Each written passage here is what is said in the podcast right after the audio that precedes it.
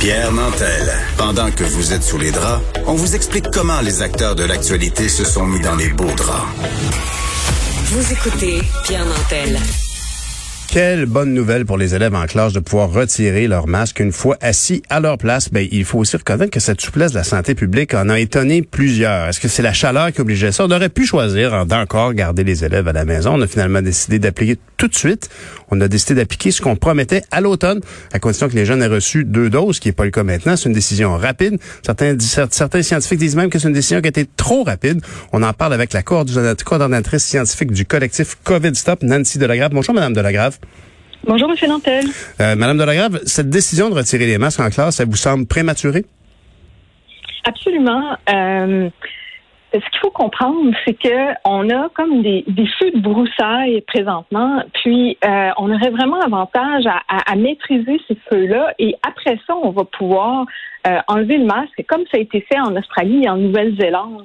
Et ça, ça permet de le faire de façon durable, alors que de le faire présentement, on, on met cet équilibre-là qui est précaire en, en, jeu, et on a la, la question du variant indien qui est deux fois plus transmissible que euh, le variant de la souche euh, originelle. Et euh, les Britanniques nous disent c'est très très très difficile, c'est impossible de remettre le génie dans la bouteille quand le, le, variant est là.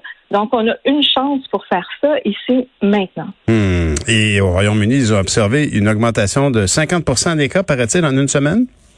Exact, dans les écoles, oui.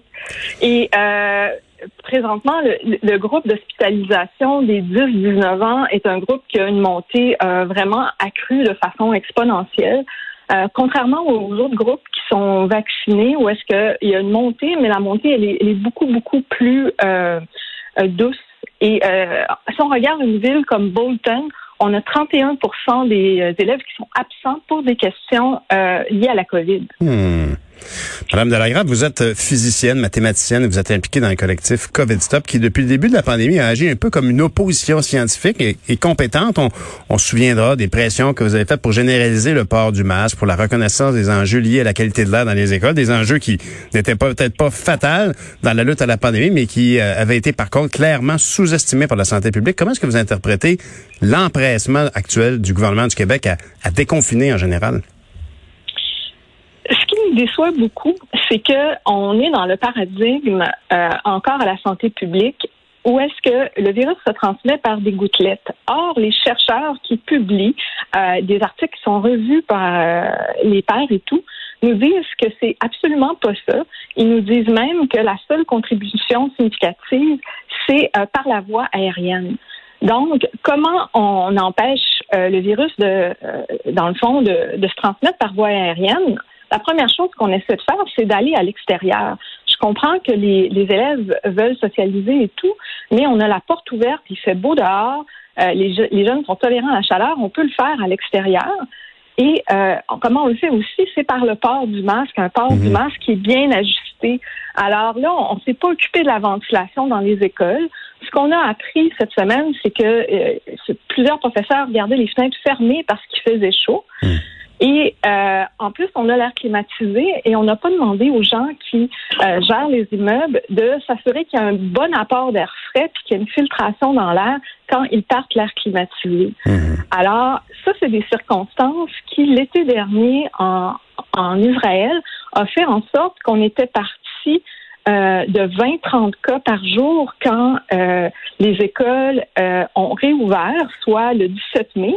Et on s'est rendu jusqu'à 2500 cas euh, au mois de juillet. Et euh, le gros de ça est arrivé justement au mois de juillet quand on a eu euh, une vague de chaleur. Et là, les parents ont fait des pressions pour qu'il y ait l'air climatisé mhm. et qu'en plus, les, les, les, élèves ne portent pas le masque. Mais et ça, ça a eu des conséquences énormes. Mais est-ce qu'on peut dire quand même que c'était à une époque où le virus, il y a à peu près un an, dix mois, était quand même beaucoup plus vigoureux, non?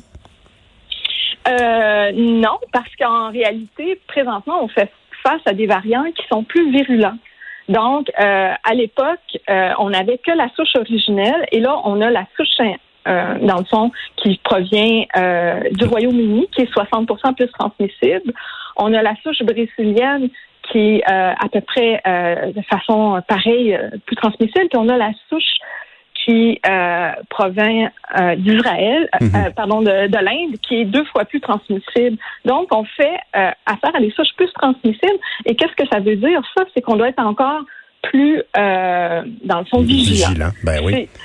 Mais on madame, doit avoir plus de mesures de ventilation, on Mhm. doit avoir euh, mieux porter le port du masque. Oui. Mais Madame Delagrave, euh, i- ici quand même, là, euh, réalistement, euh, pour les écoliers dans la même classe euh, euh, dont vous déploriez la qualité de l'air, d'ailleurs, on a su qu'on va installer des, euh, des, des, des évaluateurs de, cap, de capteurs de CO2 pour évaluer la qualité de l'air dans les écoles dès l'automne prochain.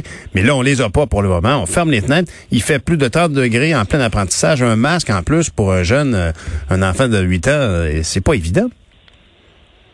Euh, Je suis d'accord. Puis, euh, dans le fond, on a plusieurs écoles à Montréal qui ont été fermées euh, six fois pendant l'année en isolement.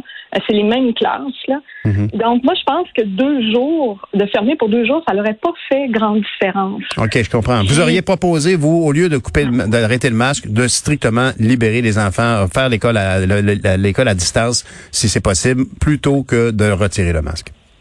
Et, et seulement pendant les journées de canicule. Et euh, ce que je suggérerais aux professeurs, c'est euh, de euh, faire le plus possible euh, les cours, euh, les célébrations à l'extérieur. Mhm. Et là, ils peuvent retirer le, le masque en toute sécurité.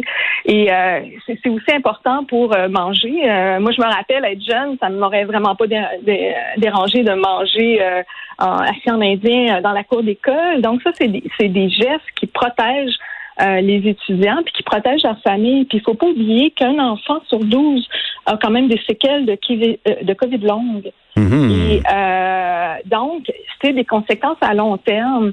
Et on ne sait pas quand c'est la fin de ça. Donc, moi, ce que je dis, c'est euh, faisons preuve de prudence. Mhm. Euh, dans le groupe COVID Stop, on a des, on a un professeur et un médecin qui souffrent de COVID longue. Une l'a attrapée au mois de septembre et elle a encore de la difficulté à parler. Elle ne peut pas retrouver le travail. Donc, euh, moi, je pense qu'il va y avoir des coûts de société à euh, ne à faire en sorte que faire que les cas se multiplient alors que c'est pas euh, vraiment sécuritaire mais à vrai dire c'est ce que j'aimerais qu'on fasse c'est qu'on ait un message d'espoir c'est que ça font un petit peu plus longtemps et là on va pouvoir ouvrir Mhm. de façon beaucoup plus sécuritaire parce que les gens vont être mieux vaccinés puis euh, ça va être encore plus difficile pour le virus de de, de prendre la place et, et si on s'occupe de la, de la ventilation ça va vraiment ajouter une carte euh, dans notre arc. Puis Oui. là, ça va être beaucoup plus simple euh, d'ouvrir. Et c'est un argument que vous avez présenté il y a belle lurette, là, il y a facilement six mois. Et aujourd'hui, euh, finalement, le, le gouvernement vous donne en partie raison, puisque ultimement, il y aura vérification de la qualité de l'air à l'automne. Mais justement, pendant de l'automne, euh, il y a quand même, certaines personnes voient une grande incohérence entre le fait qu'on permet donc actuellement d'entrer en classe sans masque, euh, une fois assis à son pupitre, euh, quoique euh, notre équipe de recherche a eu vent d'une situation où dans une école du côté du West Island, on a reçu une direction de la santé publique hier soir disant partout on peut se retrouver sans masque, sauf dans l'autobus. C'est quand même surprenant. Ceci dit, donc, euh, il y a des gens qui trouvent qu'il y a une incohérence donc entre ce cette grande liberté qu'on s'est accordée maintenant, alors que on a prétendu, puis à juste titre, je pense que d'avoir, on avait besoin d'avoir deux, deux doses de vaccin pour les jeunes si on voulait avoir une rentrée sans masque qui a été, euh, qui a été annoncée il y a une dizaine de jours. C'est un peu incohérent. Est-ce que vous êtes du même avis? Oui, oui, absolument. Puis, euh, en plus, dans le fond, c'est que les, les gens, on leur permet de ne pas porter le masque tout le temps. Le fait qu'ils soient assis ou qu'ils soient en, en mouvement, ça n'a aucune incidence sur le virus. Euh, imaginez euh, qu'on vous dirait que vous pouvez euh, fumer une cigarette si vous êtes assis à votre bureau, mais que vous ne pouvez pas la fumer quand vous vous promenez dans la classe. Mhm. Est-ce que ça fait une différence pour la pour, Le nuage aérosol. Ouais, oui, je comprends. Mhm. Exact. Puis en réalité, c'est que le nuage euh, d'aérosol, il se diffuse partout et euh, il, y a, il y a vraiment une incompréhension euh, de la part, euh, dans le fond, de, de l'INSPQ. C'est que les particules qu'on, on- on- dans le fond, qu'on produit le plus, c'est des particules de 1 micron. Ça, on les produit quand on parle, puis on les produit quand on respire. Et euh, ces particules-là, ça leur prend euh, quelques minutes à traverser une pièce. Mhm. Donc, euh, c'est normal que le nuage soit un peu plus concentré autour de la personne, mais il se diffuse de la Mhm. même manière que son fumer une cigarette, il se diffuserait. Exactement. Mais c'est rare que je peux dire ça, mais je souhaite, Madame de la Grave, que vous ayez tort, clairement. Mais ça se pourrait très bien que vous ayez raison. C'est ça qui est préoccupant. Mais en terminant, sur une base qui est peut-être moins scientifique, mais en même temps, ça en fait partie de la santé publique, rester connecté avec la population, c'est important. Depuis la première dose, en général, on dirait que la population a comme décidé, entre guillemets, que le risque était rendu nul. Pour encadrer une course là au, au déconfinement, la santé publique doit-elle courir devant cette opinion publique pour finalement l'orienter puis la gérer? Ben, je crois que M. Legault, il est charismatique et il est capable d'avoir la population derrière lui. Euh, on a vu en, en Nouvelle-Zélande, en Australie, des leaders charismatiques qui disent euh, écoutez, euh, on vous demande un petit sacrifice pendant quelques temps, quelques semaines, Mhm. et ce petit sacrifice-là va faire en sorte que vous allez récolter le fruit pendant euh, des mois et des mois. Et c'est ces pays-là qui ont fait en sorte qu'ils étaient le moins confinés et qui avaient le moins de mesures sanitaires. Et en plus, c'était les pays qui étaient le plus en forme psychologiquement et plus en forme aussi au niveau de la santé, puis il y a eu moins de contraction du PIB. Et vous croyez Non. donc que François Legault est en position pour demander encore des sacrifices malgré le beau temps qui arrive et tout ça? Ben, on comprend mieux le virus. Donc, tout ce qui est à l'extérieur, on sait que c'est sécuritaire. Donc, euh, ça, on est capable de permettre beaucoup de liberté et il faut l'encourager.